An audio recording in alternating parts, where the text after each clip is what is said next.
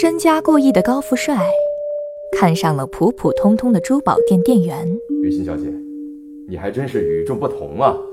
张总啊，就是盛远集团的大老板张浩轩，你没听过其实也正常。我如果是个感情骗子，首选目标一定是你，雨欣小姐，你愿意接受张浩轩先生的求婚吗？一番精心设计，终于抱得美人归。但是，这美人儿可一点都不简单。更多精彩尽在实验分贝 3D 声音电影《枕边人》。我叫刘杰，你可以叫我阿杰。那你就带他去死吧！张总，不要啊，放开我！张总，故事结局不止一个，请关注微信公众号“实验分贝”，公众号内有独家彩蛋，更有你意想不到的隐藏结局。山顶豪华会所事件后，过了几天，张浩轩约雨晴出来见面。阿姐，我跟你说个事儿啊，我就觉得最近我老是觉得背后有人在盯着我。是吗？我们家附近有很多陌生人，我之前都没有看到过。哎，就觉得每天都被人监视。我觉得可能是你老板派过来的人。来，你电话。我接一下你的东西。喂？哦，我爸呀，啊是，我这边信号是不好，对对，呃，那那这样，等我回到家，我再给你回个电话。哎，行，呃，拜拜拜拜。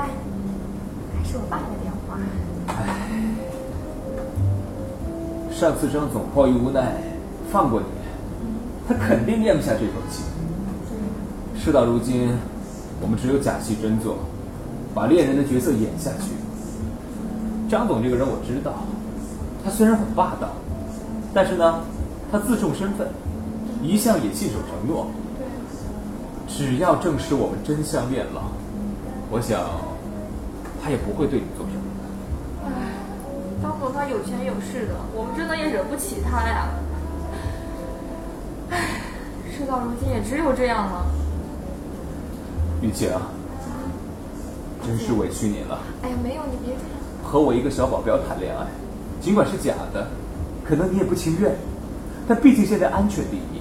我知道的，阿姐。你放心，张浩轩的人迟早要撤的，那个时候，只要你一声令下，我马上从你面前消失。阿杰，你别这样说，我我我能体会你为我做的一切，我都知道，更何况我我哎呀，我也不讨厌你的嘛。此后，两人开始以恋人的姿态出现，在人前，他们总是一副亲密无间的样子。为了彻底迷惑那些监视者，张浩轩夜里还留宿在雨晴家。就这样，在张浩轩的操控下，两人假戏真做，恋爱了。初雪降临时，教堂里正进行着一场精心准备的求婚仪式。雨晴的父母坐在前排，在场的还有张浩轩的一些至交好友。两人在暗红色的地毯上缓步而行。张浩轩，你愿意娶雨晴小姐为你的合法妻子吗？照顾她，爱护她，无论贫穷还是富有，疾病还是健康，相爱相敬，不离不弃，永远在一起。什么他是张浩轩。我愿意。雨晴小姐，你愿意接受张浩轩先生的求婚吗？成为他的合法妻子。无论贫穷还是富有，疾病还是健康，相爱相敬，不离不弃。雨晴冷着脸，久久没有回应。偌大的教堂里静无声息，所有的目光都落在了雨晴身上。张浩轩凝视着她。脸上充满了从容的微笑，他深信一切都在他掌控之中。在这种场合下，在父母亲人面前，雨晴还能怎么做？雨晴小姐，请你回答，愿不愿意？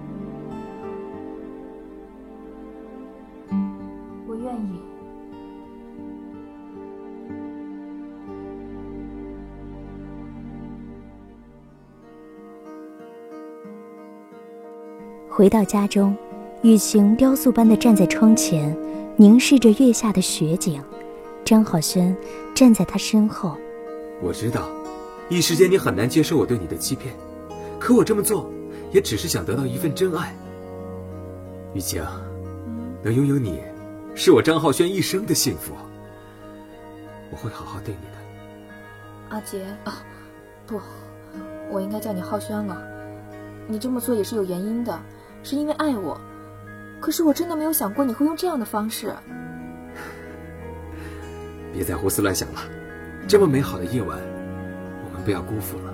结婚后，雨晴并不安于做一个衣来伸手、饭来张口的豪门太太。她亲手照顾老公的日常起居，买菜做饭，亲力亲为，把家里张罗得井井有条。小两口的婚后生活十分甜蜜。可就在最近。